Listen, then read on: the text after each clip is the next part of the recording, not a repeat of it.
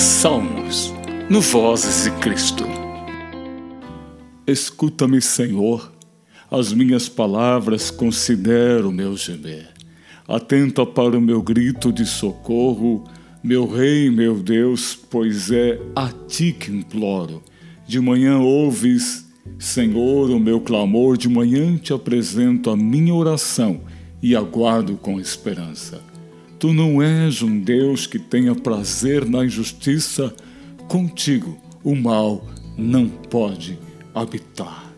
Os arrogantes não são aceitos na tua presença, odeias todos que praticam mal.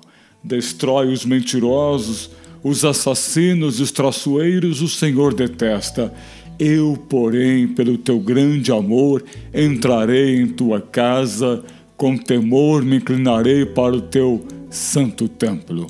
Conduz-me, Senhor, na tua justiça, por causa dos meus inimigos. Aplana o teu caminho diante de mim. Nos lábios deles não há palavra confiável.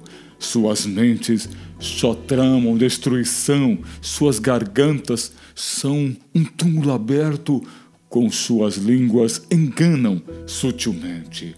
Condena-os, ó Deus, caiam eles por suas próprias maquinações.